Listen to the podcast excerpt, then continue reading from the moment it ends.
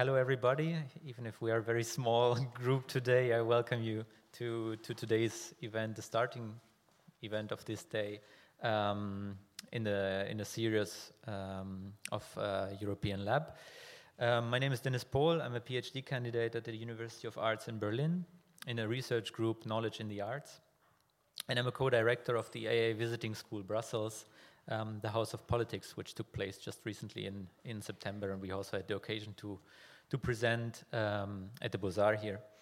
Um, so I have the pleasure, pleasure to moderate today's event entitled An Architecture for Europe, in which we will address the role of architecture for, in, during, or maybe after, we don't know yet, the European Union, a supranational organization, um, which poses actually an almost evident question because kind of everyone is familiar with uh, the Kremlin, the White House, the Reichstag, or maybe um, the famous buildings in Brasilia by uh, Costa and Niemeyer, which we will also partially discuss today. Um, but hardly anyone knows um, the Brussels Parliament, the Commission, and the Council, apart from the people living in Brussels or having at least crossed Brussels.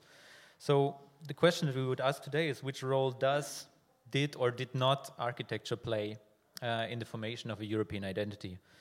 But um, before coming to our guests, I would briefly like to thank you, um, a team of uh, the European Lab, in particular Laurent Bigarella, Susana Magelas, and Feria Echilo, as well as the other members behind the scenes, which I didn't have direct contact with of the ISBL Artifarty Brussels for organizing today's event. Um, especially, I would like to thank our, our guests today for accepting the invitation. I thank Lieven De Boeck, An Fonteyne, and um, Cédric uh, Libert. And I would like just briefly give an outline of how the panel today will be structured. Um, so we will have short input presentations by the panelists, um, which will be the basis for our later discussion and a dialogue on the architecture of the European Union. So I would briefly like uh, to introduce today's panelists, and afterwards we would go over um, to the discussion. Um, I would like to introduce An Fonteyne. She's an architect. She lives uh, in Br Brussels and Zurich. After graduating from the Ghent University, she worked in Rotterdam and London together with Philippe Viérin and Jitse van den Berg. She, she established um, the Brussels based noAarchitecten in 2000. After recently winning the competition of the prestigious Canal project, where Cédric Libert also is involved in, at least from the CIVA part, um, they created a new office called Atelier Canal, a collaboration with Sergison Bates Architects London and EM2N Zurich, which is maybe also a European collaboration, one could already say. Um, An Fonteyne taught at Delft University, um, the Hasselt University, and since 2017, she's professor for architecture and design um, at the ETH Zurich, where she was holding an intriguing design studio um, entitled Optimism Building Europe, which we'll, dis- we'll, discuss, I think, in depth today. Uh, on the ah, thank you, on the architecture of the Quartier Leopold. I would like to welcome Cédric Libert. Cédric Libert is an architect. He lives in Brussels and Paris. Um, after graduating from the Architectural Association in London, he was leading uh, the collective Anorak between 2005 and 2010 before participating independently or practicing independently, teaching and curating. He contributed to the 14th Architecture Biennial in Venice, um, presented in Monditalia. In December 2013, he curated the exhibition Detour in Hong Kong. For the exhibition Auguste Perret, Huit d'oeuvre, he curated by or curated by Joseph Abram and Rem Koolhaas, he coordinated a, I think, intriguing design studio or studio with students from the ENSA Versailles um, and presented A toute fin utile, a reshaping of critical heritage inspired by the famous architect Perret. Um, and besides the regular critic as a guest, uh, as a guest critic at the AA London, um, the UFRJ at Rio de Janeiro, ENSA Marseille, the RWTH Aachen, EPFL Lausanne, or the Academie van Bouwkunst, uh, Academy van Baukunst in Maastricht. Cédric has taught at ISA Saint-Luc Liège and La Cambre Brussels, at l'École d'Architecture l'Université de Versailles in Quebec, as a visiting professor, and l'École Spéciale d'Architecture in Paris as an associate professor. He is currently maître d'assistant uh, associé at ENSA Versailles and since 2017, or January 2017, he's back to, in Brussels, at least partially, as he was appointed uh, as a director of a contemporary department of CIVA in Brussels. Um, Lieven De Boeck is a Belgian artist and architect who explores spatial concepts and installations, performances, drawings, books, and videos. His overall project entitled A Dictionary of Space, a project which can be seen as a research about language and space from literature, art, architecture, and urbanism in relation with different strategies of organizing, distributing, and handling information. After collaborating with the Belgian artist and architect Luc Deleu for two years, Lieven joined Xaveer De Geyter, with whom he developed a partnership since 22 years. I think you're the longest that stayed on his side for such a long time. um, and he's now, as up to date, the main collaborator of the company. As a designer, he led, amongst others, after Sprawl, a research project about the European metropolitan condition, um, and did various competitions, likewise, in, in, particular, the proposal for the MAS, um, the Collège d'Europe in, in, Bruges, or the Kitchen Tower campus uh, in Brussels. After realizing a new monographic exhibition and book on the work of Xaveer De Geyter architects, um, he worked on an exhibition plan for uh, Paris uh, Scalais in Paris. Um, Lieven has been an artist in residence for in New York, Innsbruck, Amsterdam, Marseille, and Los Angeles, and his work has been exhibited worldwide. He is guest professor at the Berlage Institute in Rotterdam, the School of Architecture and Construction in Greenwich, London, and the School of Architecture at the Leopold University in Innsbruck. Currently, he is teaching at ENSAV La Cambre in Brussels. Um, and today we would actually start with your presentation about the Rond-Point Schuman, where you have been collaborating extensively um, for the competition in design, which was initiated in 2010. Hello, everybody. Um, I thought it would be helpful first to uh, maybe um, give a small introduction about some uh, observations I have about the European Quarter. And um, if in, in particular to uh, the question of today, it's architecture. So I think that uh, the build today actually expresses quite well what the, what the e European Union, Union is. It's a bureaucracy that provides the political stability. So the architecture of these buildings are variations in the style of the moment of the construction and inscribe themselves in what's happening in general in uh, Brussels so when you walk in the quarter, often you cannot see which building is from European Union or uh, an insurance company, and they even uh, often use the same uh, details, like uh, often in inox. Um, and um, when we did this uh, competition for the Schuman One uh, Square, uh, one of the main uh, points we set was that maybe uh, the image of Europe are that Europe could, could express its identity or its democratic, democratic idea rather through uh, a public space than in uh, buildings. And uh, in a kind of after reflection, for me, this also is a little bit linked to, um, to what we propose, proposed in the After Sprawl uh, uh, research for a contemporary city that maybe uh, today's urbanism um, could happen more in the landscape or in the negative space of the in-between space or public space than uh, through building. Um, I will go now back to this uh, project which we made in 2010. Uh, we won this competition, but uh, the competition uh, after a few years uh, did not really continue. And recently, I think last year or the year before, a, a new competition was organized uh, in a much less ambitious um, context, where we also participated. Um, next, I have to say next. So uh, the Schuman Square actually today already functions as a European hotspot. So it's a place where often uh, the cameras are placed uh, when reporters uh, of the whole of every country of the European uh, Union uh, give a report of what happens or what decides uh, what's happening and which discussion is happening. And often the Berlaymont building, which is like the let's say the most iconic building and also one of the first buildings is uh, in the background. Um, and um, the place is also often the starting point or the end point of uh, manifestations. In Brussels, um, actually, I think every day there is a manifestation. We often do not know it, but uh, it, it is the case. And this place is often, um, let's say, the uh, place where uh, they, they get together and, and uh, uh, act their acts and mm, manifest. Manifest, yeah. Um, and so what we propose is that this new Sch Schuman Square must complete its political, vo political vocation. You can go to the next one. And so we proposed an open air uh, parliament, um, which is on the, on the roundabout, um, in order to, uh, to, to, fulfill this, uh, this, um, yeah, this task we saw for this place. Next. Um, so this um, parliament could become a uh, self-evident political symbol to the whole European Union. Next. And um, we uh, wanted it that it describes itself also in the urban context of Brussels. So one of the urban rules in Brussels is that the view in the Rue de la Loi from the park towards the uh, Jubelpark of Cinquantenaire has to be preserved. So this is the case.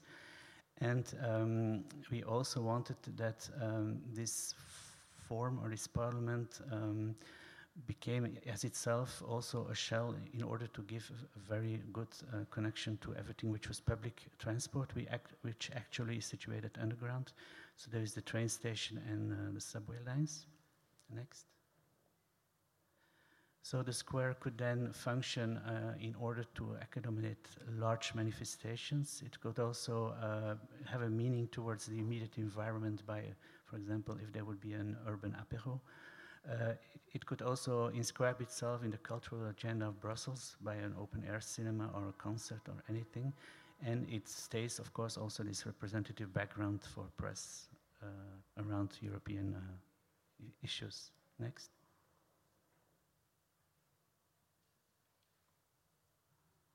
It's finished, yeah.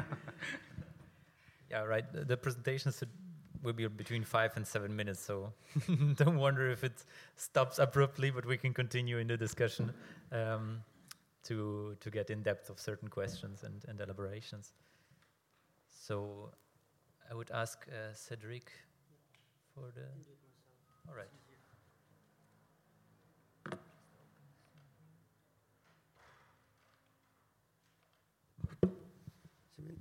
maybe I can switch directly.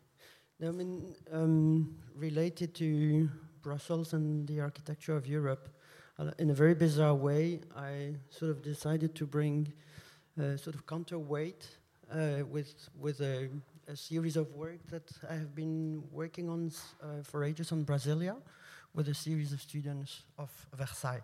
Not to say Brasilia is much better or much worse than Brussels, but just this, the exact opposite as a model.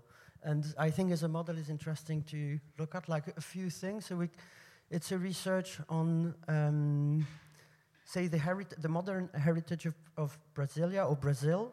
Uh, it's a research on Brasilia as a very clear political statement of shaping within the architecture an entire culture, which was actually founded in 1923 by Andrade. And Andrade laid down the idea of what would be it was this week of uh, the cultural construction of Brazil, which led then to um, tropicalism, among others. But there is a very constructed mind and constructed way to build a culture. And Andrade also uh, laid down the idea of anthropophagism, meaning, uh, meaning that, um, in fact, uh, there's eight layers of immigration that would create the identity of uh, Brazil. I mean, I make it really short. You know, it's, a, it's the story of Brazil is a long story and it's a complex one, but it's a very interesting idea. And I think also now in sort of uh, old Europe, where we all see um, sort of neo-fascism and and and um, you know nationalist uh, identity uh, raising up again. I think it's interesting to have this idea of uh, absorbing the other as a potential of, to, of creating a new uh, kind of cultural society. So the Manifesto Antropofago, Antropofago is very important also for the students with the idea of like the trip and the, the trip to Brazil, the discovery of Brazil is also very much a way of uh, questioning yourself as uh, European culture in a way. So it's within that trip, I'll, I'll be very quickly because I'd like to show you a few images of a film on Brasilia. So it's a way of rediscovering and relearning. This is the work of one of the students. Like he spent a lot of time uh, working on Burle Marx uh, and how Burle Marx is one of the main characters that brought in um, tropicalism and a sort of a, he's almost like a linguist in a way. He, he's one of the inventor of the Brazilian language of the landscape, the architecture, and the public space, which is also something very important uh, in Brazil. And for example, he rebuilt the model of that park, which is a park in Brasilia, um, at the state of a ruin for the moment. So it's a sort of retrospective reconstruction of, um, of this park. He also built this really cool model, one to five, of one of the bench that you can find in Largo Machado, which is one of the square he, uh, that Marx designed in Rio de Janeiro. So it's, it's all about this user space. And also, I mean, one of the um, key point that we use to work in Brazil is like extremely strict architecture and very uh, straightforward structural or uh, infrastructural architecture, but at the same time a sort of laissez-faire or sort of a um, open way of using space. And it's this, this sort of a position between the strict design and the openness of the use is also a very important trick of Brazil. Anyway, so another student was working on this building, which is the University of Brasilia uh, made by Niemeyer, which is one of the most amazing building I have ever seen. It's a 900 meters long building. Section is amazing, and it was actually unfinished. So the, the picture uh, right um, at the right at the back, like it's one of my picture. Where you see it, it's unfinished, and it was. It's this is interesting work by the students to sort of um, see the state of the of the project when it was made by Niemeyer, which had to be stopped before the the, the, the dictatorship that took place in Brazil. We also found the original model made by Niemeyer with this funky, fuzzy um, things on the roof. And then this, the actual state of the building, which is quite fantastic, is an environment, half uh, ruin and half uh, machine operating for a university, and with a sort of hidden garden in the middle. It's a very fantastic it's, it goes beyond architecture as more as infrastructure and nature and ruin. It, it's like, it, it seems like being there forever in a way. It's like go really beyond the notions of time. And uh, Avenida Monument. So I tell you a really quick story. You know the, the, the, the, the cross as like the center point of uh, Brasilia, and then it would be developed also as a, as a public space, like the main figure of Brasilia is, a, is this public space. So it started with this cross. This we all know, but what we don't know is this uh, very small story of at the cross in the middle, you had this panel called Zero. So it was like the reference point of Brasilia, which was then excavated around it. So you find it like on top of the little hill. And this little hill is in fact there in the middle of the uh, earthwork uh, transformation or, or, earthwork preparing the city, which would lead to this, which is the center point of Brasilia, which is the, uh, the, the, bus station. With two stations, the bus is going to Brasilia around, surrounding and to the, all, all the other cities in Brazil. So it's like the center point of Brasilia is in fact the road system and the way you would arrive to Brasilia with a bus and it's now in fact uh, ah, doesn't work. I have one more. Ah, here we go. Uh, oh, let, let me just go to this quickly.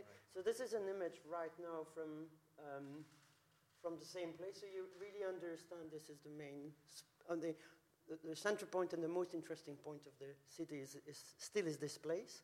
And then I will just show you this, which, um, and I, so it's, you see, it's an advertisement view. Uh, sorry. Sorry. Do we have sound? C'est une vidéo, oui.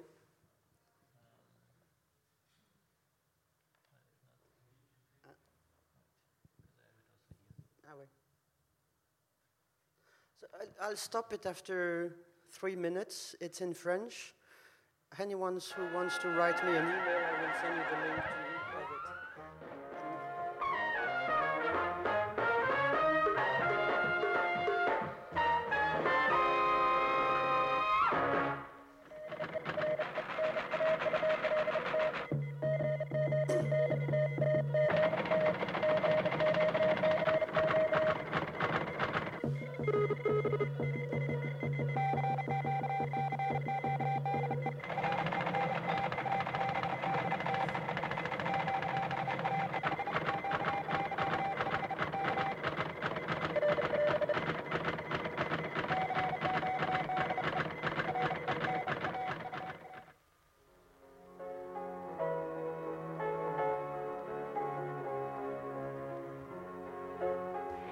Imaginons un voyage qui se termine dans une ville de rêve. Dans cette ville de rêve, une auto, réelle, adaptée à notre environnement urbain tel que nous le vivons tous les jours. Une auto d'aujourd'hui dans la ville de demain. Pour y vivre, deux personnages. Lui accueille les avions à l'aéroport le temps d'une escale.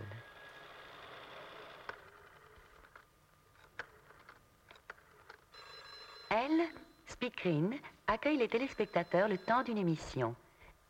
Imaginons enfin une journée, la dernière avant les vacances, celle que nous allons vivre maintenant en écoutant la radio, sa musique et ses informations.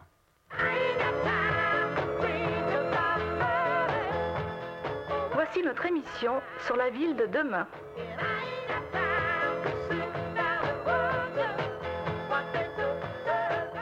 Vivre parmi les autres, c'est d'abord vivre chez soi. L'homme a besoin d'une alvéole pour y faire librement ce qu'il veut. Mais il n'est pas le seul. Il lui faut donc concevoir et organiser harmonieusement les espaces nécessaires à la vie en commun et avant tout les lieux où il réside, qui seront suffisamment réduits pour que l'homme ne soit pas perdu au milieu des hommes, suffisamment vastes pour en accueillir le plus grand nombre.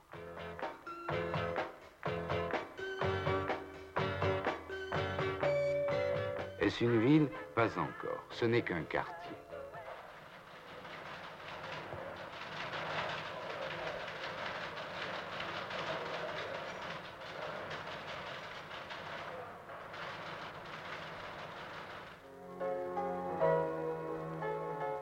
La cité, c'est notre problème à tous. La ville future sera telle que nous la voudrons et l'urbanisme ne servira que cette volonté.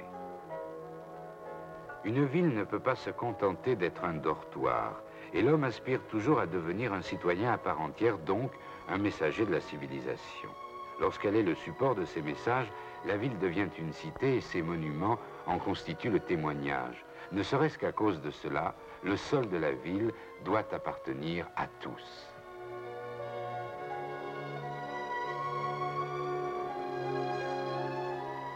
Prolongeant leurs ancêtres lointains, les cités exigent toujours des temples. Peut-être, héritières de la civilisation méditerranéenne, sont-elles toutes, sans le savoir, dédiées au soleil qui les attire à leur rythme dans sa progression vers l'ouest.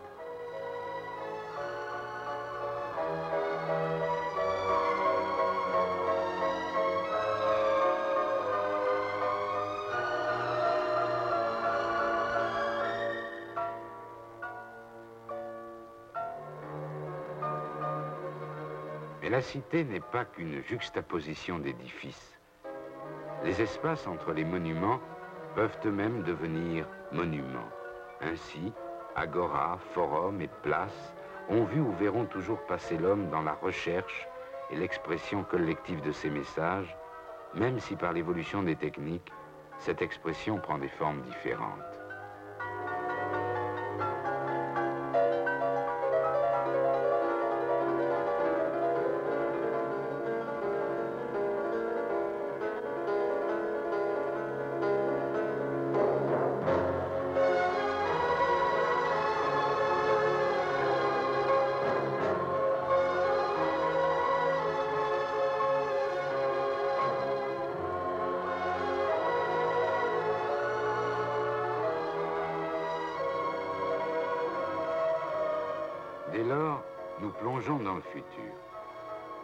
Partir du moment où l'homme met à sa propre disposition des faisceaux de communication tels que la radio, que nous utilisons en ce moment même, ou la télévision qui consacre également ses programmes d'aujourd'hui à l'urbanisme, la ville émet et émettra sous des formes de plus en plus diversifiées des informations en nombre de plus en plus grand. Par exemple, à cet instant même, la cité diffuse un programme sur la circulation automobile dans les villes traditionnelles. Hola, I stop it here. Ah, sorry. but there's another 10 minutes at the back. I hope you're familiar or at least you understood the French, the text, because I mean the text is really important. The way it's being spoken in a sort of Michel Ragon way is absolutely amazing. A sort of visionary thing of like, yeah, what's next cities, but that's it. Thank you. Good afternoon. Uh, everyone. Uh, as a short introduction, I will just show you some, or share with you some, some very simple uh, observations. Uh, as uh, Dennis said uh, last year, um, I started teaching in ETH Zurich. And um, thinking about the first topic, I thought it'd be interesting to travel to Brussels with um, Swiss students and have a look at the condition uh, of our city and built environment. Um, could, you, could someone? Yeah. We called the studio uh, Optimism. Uh, every studio has an attitude. The first one was Optimism and was centered on Europe. Um, when, I, when I started reflecting upon what we would do, I was going through this book, which is called uh, Brussels Vacant City. I think it's a book from the year 2000. And I saw this image of uh, Marie-Françoise Plissart uh, showing uh, a bit an awkward frame of the Brussels um, cityscape. Uh, recognizing, of course, this tower, uh, but actually, although I live here since 15 years or a bit more, I had always seen that tower, but never realized really what it was and where it was. So it's the Tour Sablon, and behind it, you see uh, many expressions of the Belgian state uh, that were built or constructed in the 19th century uh, in the tradition of the Beaux-Arts. You have the Place Royale, you have the Musée des, Musée des Beaux-Arts, uh, Royal Museum of Fine Arts, you have the Royal Library, constructed a bit later, and the now Museum of um, Music Instruments. And reflecting on that image, um, started to realize that our king at the time, and we won't talk about this topic because that would lead us in a whole different direction, but it was Leopold II who had this idea of really establishing a capital that would uh, reveal the ambition of the country, you know, the nation, and prove the existence somehow of the nation.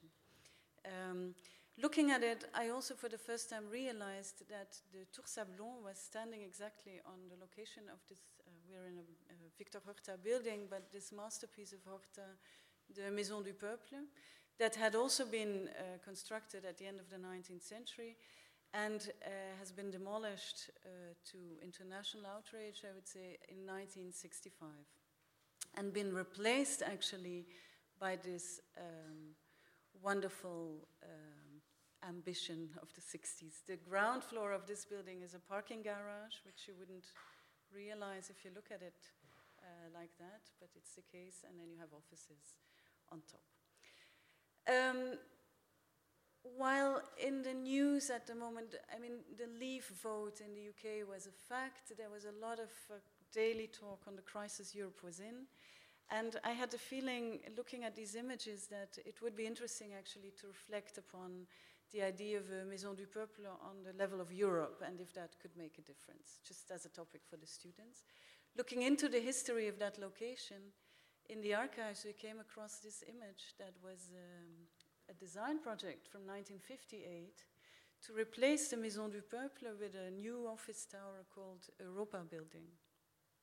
And it was the time when it became clear that the European administration would actually, without calling Brussels its capital, mostly settle in Brussels, and the private market was preparing the city to have enough infrastructure to house all these people. This never happened, but the fact that there was also in the center of the city the idea or ambition to create a Europa building uh, was quite telling, I think. In the end, yes, please, they uh, decided to concentrate all the institutions and administrations in the Leopold Quarter. Uh, Lieven has already described his observations uh, a bit in words. We visited then with the students to reflect upon what Europe is today. And this is the sort of urban atmosphere one you all know, of course, but I was still very actually surprised of ending up in this sort of very weird void in the city the Berlaymont being actually prepared by the Belgian state to have enough infrastructure, enough square meters to house Europe. Outside, some images. So this is a sort of city Europe stands for, yes. Inside, uh, one could see that actually much better. The ambition is also very or extremely low. Yes, and uh, this is a view then of the European Parliament from one of the administration buildings. And you know, if you if this would be a collage, you you might actually appreciate this sort of weirdness of it. But this this is just this is a reality. You know, this is Brussels uh, as we know it. This is where where the thoughts on Europe are developed. Um, and this is then not taken by, by myself, but this is what Europe has done to Brussels or Brussels to Europe. I don't know, you know, it's a mutual responsibility, I guess. But I think it's quite surprising to see it. It's been developed also here by the private market. This is developed in the 80s of the last century uh, and went on until extensions in 95, I think. Now the condition of the building is very bad. They're, they have to renovate it, think of demolishing it, don't know what, which way it will go. Um, but it's just to, you know, what are we talking about? When we left the Berlaymont building, this was the scene, you know. We see Robert Schuman, uh, a strong believer in the European project uh, as a result, you know, of the, what happened with the Second World War, saying there'll never be war again, thinkable but also possible through the through the connection between the countries, and um, just ending with this image, our main question was whether the fact that so little people in Europe engage with the European project is not also a direct consequence of the in total invisibility of Europe as a project in Brussels, but also in its own countries. Thank you. Thank you very much, An. Um, this is actually a good connection point to the to an image which um, I would like to pick up to start the discussion on the visibility um, of uh, of Europe, because as it was um, in 2001 launched with the Prodi and Verhofstadt report after the Treaty of Nizza, um, discussing mainly. Oh, does it work? Discussing Brussels as a European capital, the question was raised whether we need a new symbol or a new iconography for, for Europe. Um, in this Prodi and Verhofstadt report, uh, among others, Rem Koolhaas and Umberto Eco were invited, and Rem Koolhaas was writing a, I think, quite of a strong statement ac- according to an iconographic deficit, um, how they call it. So I would like to quote In spite of Europe's earlier achievements, its visual representations systematically undermine any sense of European pride. He asks Is there a, a connection between the blandness of Europe's symbols and its inability to arouse popular support? And so, this is somehow which I would like to connect maybe also to, um, to the project of Xaveer De Geyter with the Rond-Point Schuman. How much an iconography that was demanded in 2001, together, let's say, with the approach of a European constitution that was also the basis of Brasilia as a, as a capital. Maybe we can discuss that later. So it's fixed in the European constitution that somehow we would need a capital city. The constitution never went through. Of course, there was this major crisis, uh, etc. and what ended up in the Lisbon Treaty was, was rather marginal. But nevertheless, Lieven, what do you think? What is somehow the Rond-Point Schuman project an answer on this call for iconography of, of Koolhaas? Was how much was was exactly that project of Koolhaas in 2004 influencing the competition and the debates you had also in your office concerning the communication strategies of um, what this new Rond-Point Schuman project should be about? Um, I think I can answer this in a few in a few uh, little statements. Um, I personally did not.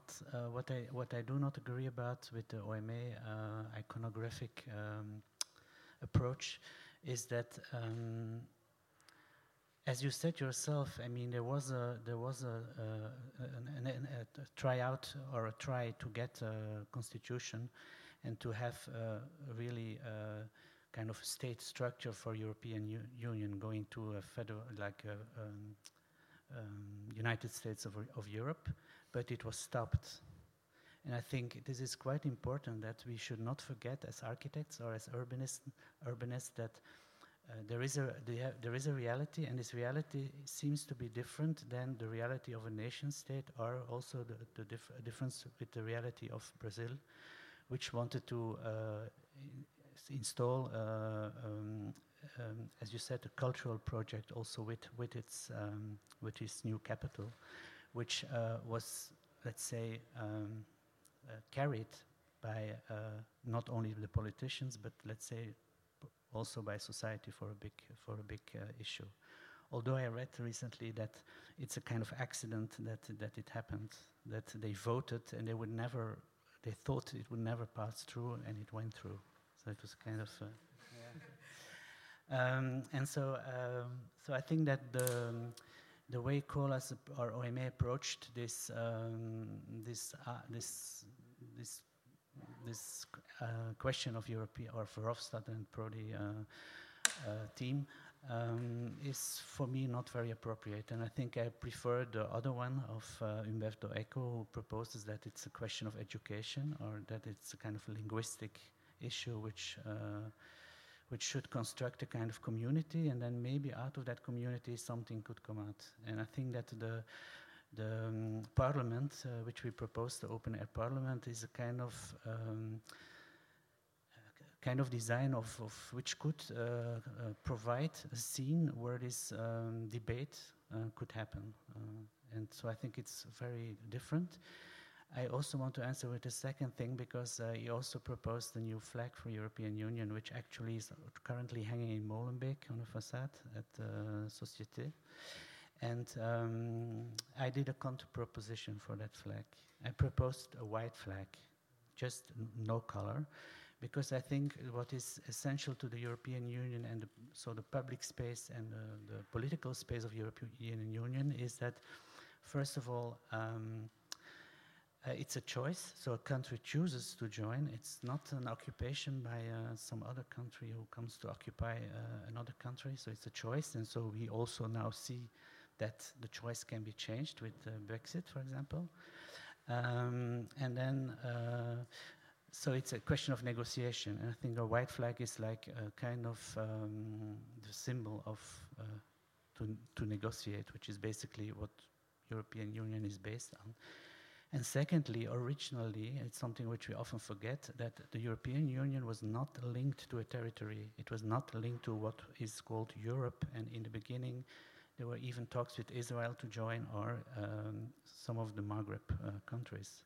So it never had a territorial idea. And I think this, the iconography he proposed was very state uh, related, national state, or idea of representation linked to a national state um, uh, um, thing. And so I, believe that uh, architects and urbanism, urbanists should develop a different uh, language. They should uh, think what a border should be in this European idea. They should think what a public space should be in this European idea, and maybe what identity should be. But uh, I don't think this was the answer.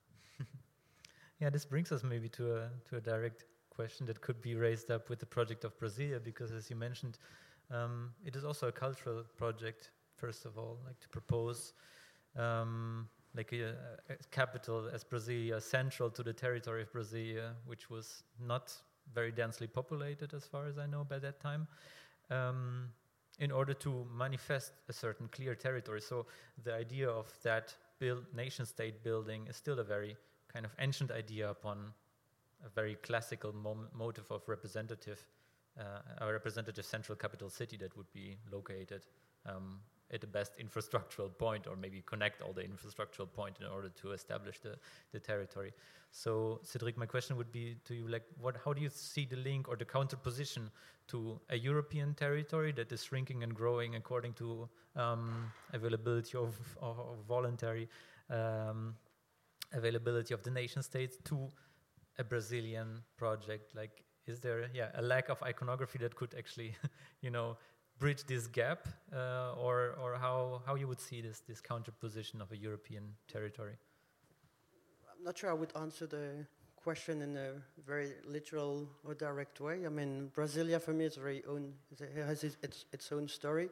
It's um, it has a lot of layers in the story, so you could discuss this for like ages and ages. Like the DNA of Brasilia is already present in Rio de Janeiro in the 40s, and there's many things to be described. But if I, if and not even going to the project itself, I think what's interesting and that the only thing that could relate potentially to the story of uh, of Europe is um, at least the choice of creating a new capital from nowhere but at the center of Brazil.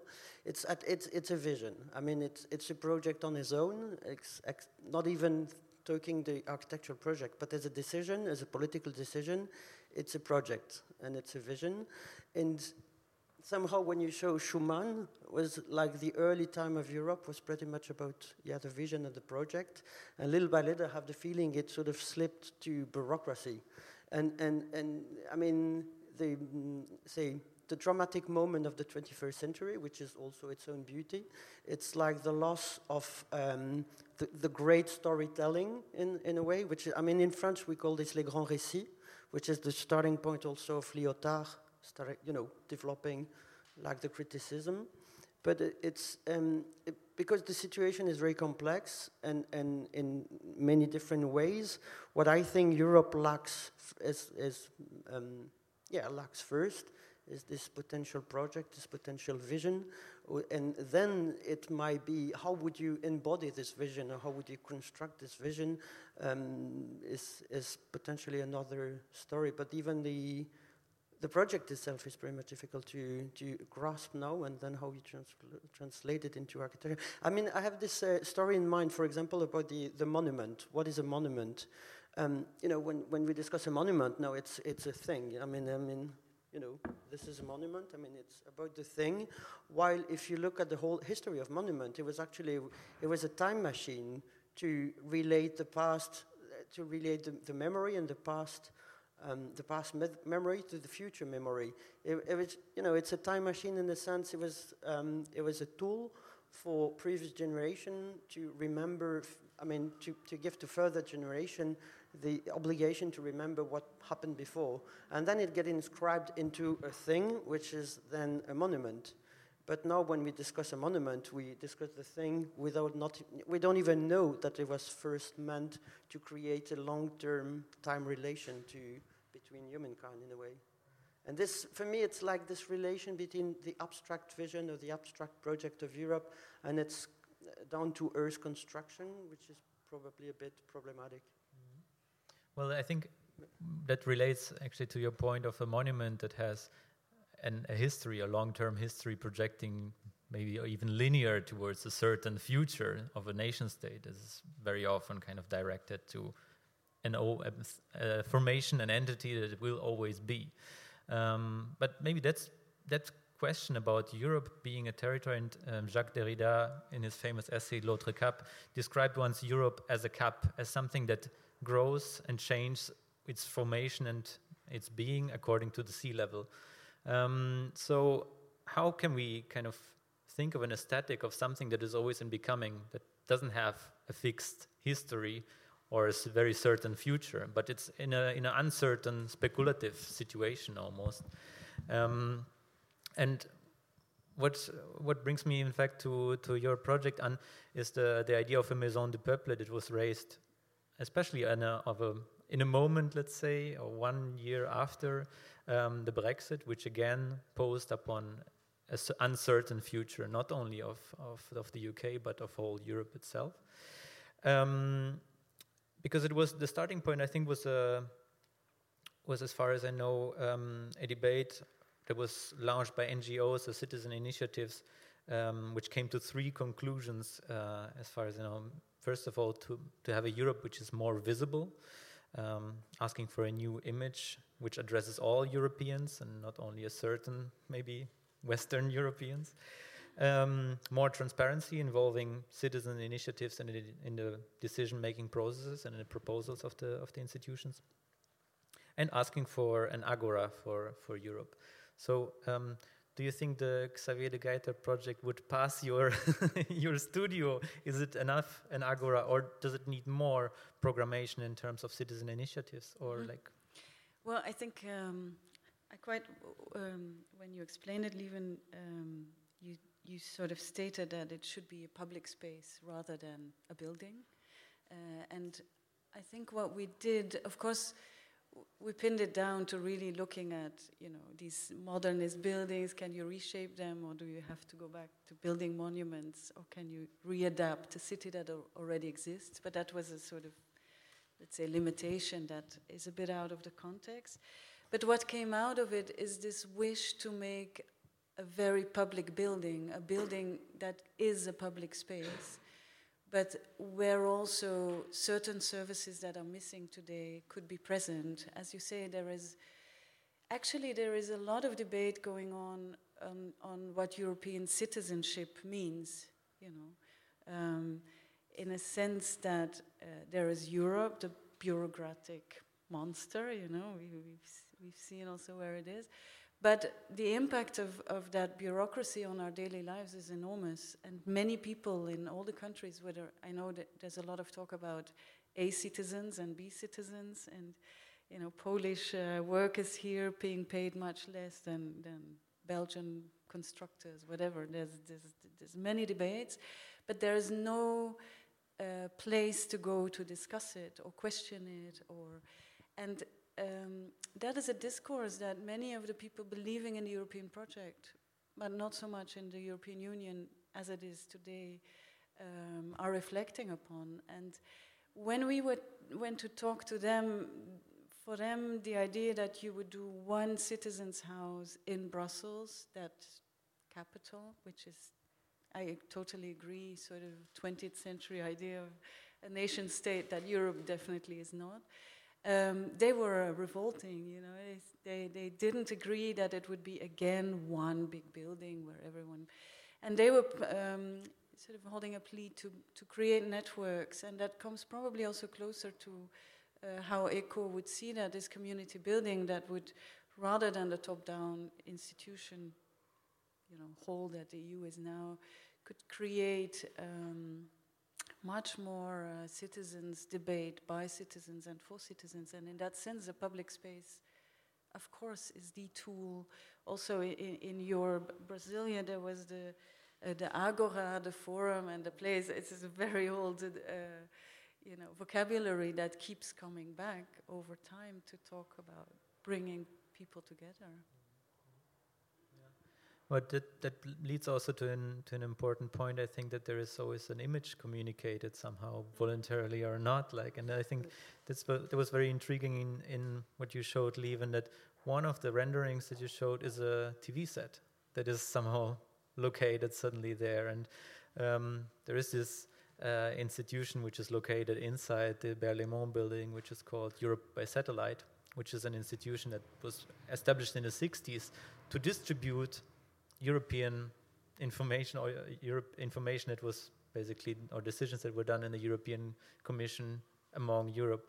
So how much do we have to think also architecture as a multimediatic space in itself to communicate things that is exactly maybe not only the local physical central building or square, but it's all infrastructure behind it. It's all cables, it's all satellites, it's all devices, it's all screens that are in the end um, communicating communicating the message.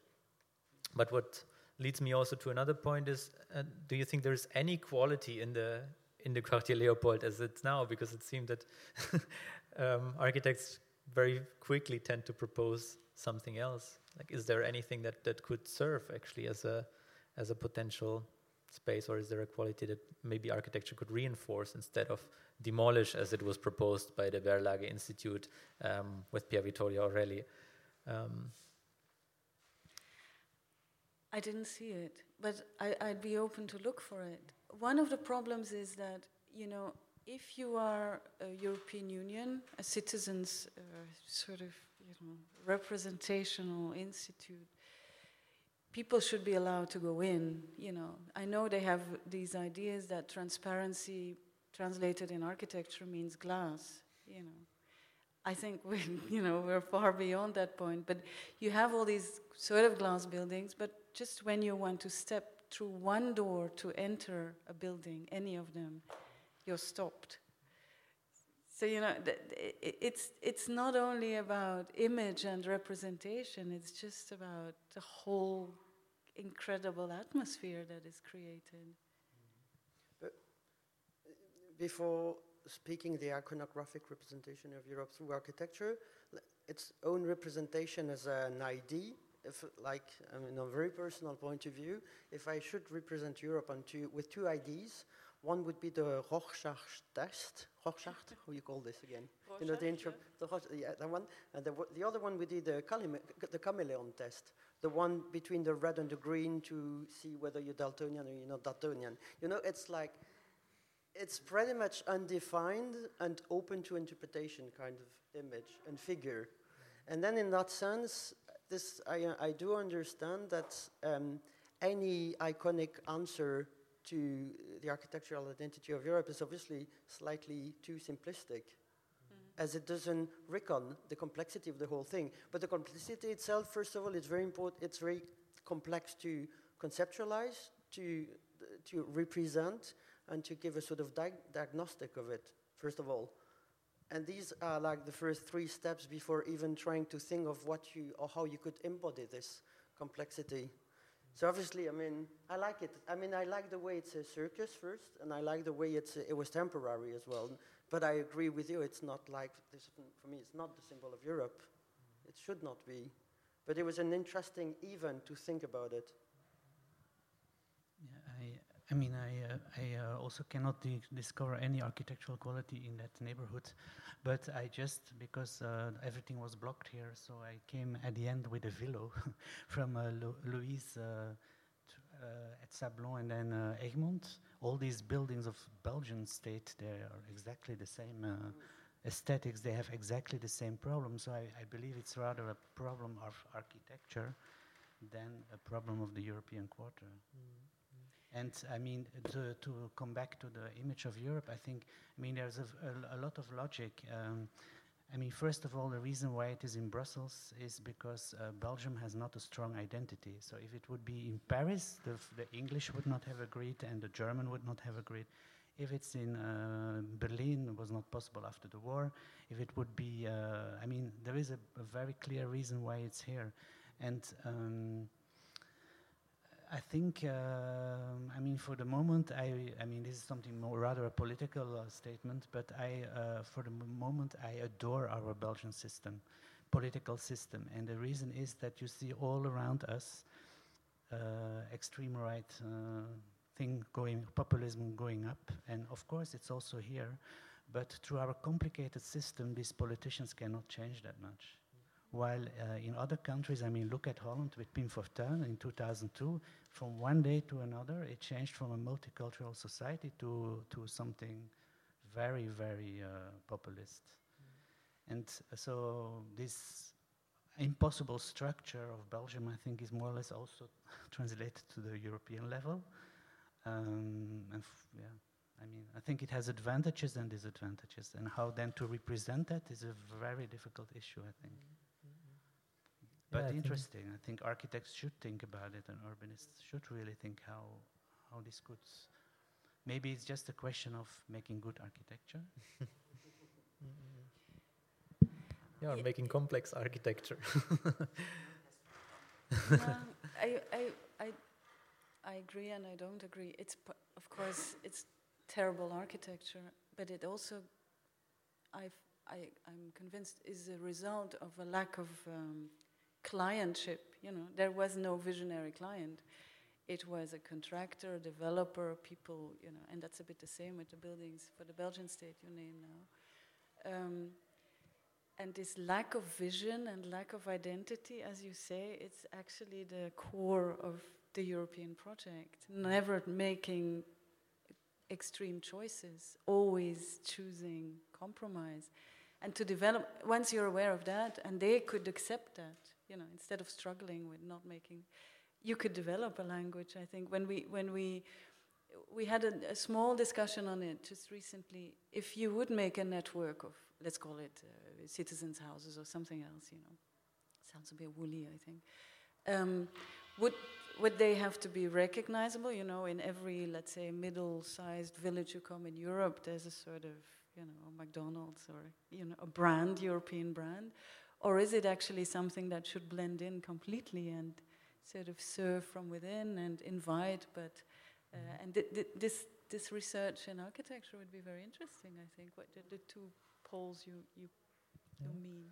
But I, I do also uh, agree that it should be a network, uh, that it's rather a kind of network thing. I mean, I personally once developed it in a theoretical uh, project which was called, um, which was in fact a proposal to um, superpose um, special type of public space legally, where on that public space different things were possible than next to it. I mean, without being concrete, but a little bit comparable with uh, a church in the Middle Age. Like, uh, if you could escape in the church, you were out of the juristic environment. So, I mean, it should not be that, but maybe, uh, maybe you could define uh, Europe rather by this, by a new typology of public space, than by uh, nation state uh, language buildings. Yeah. Could, could also be, I mean, having places that don't belong to the nation then anymore, where it's said, could be a fantastic idea also in the whole migrant and refugee discussion, because now you arrive in Italy by, you know, just by means of transport or escape route. Mhm. But having places like safe havens that are Europe rather than it's, all of these things could happen there. That would be, Yeah. I think. Yeah, I'm very sorry. Anu mentioned already compromise, and it's actually a very important point because Lieven has to catch his train, and at, he wanted to leave at three, and it's already six past three. So unfortunately, we need to close this discussion. But I think it left somehow a necessity to discuss this further in another environment. I think that's a good good sign already for for a panel discussion. Thank you very much, everybody, and um, yeah, I hope to discuss this further in another moment. Thank you.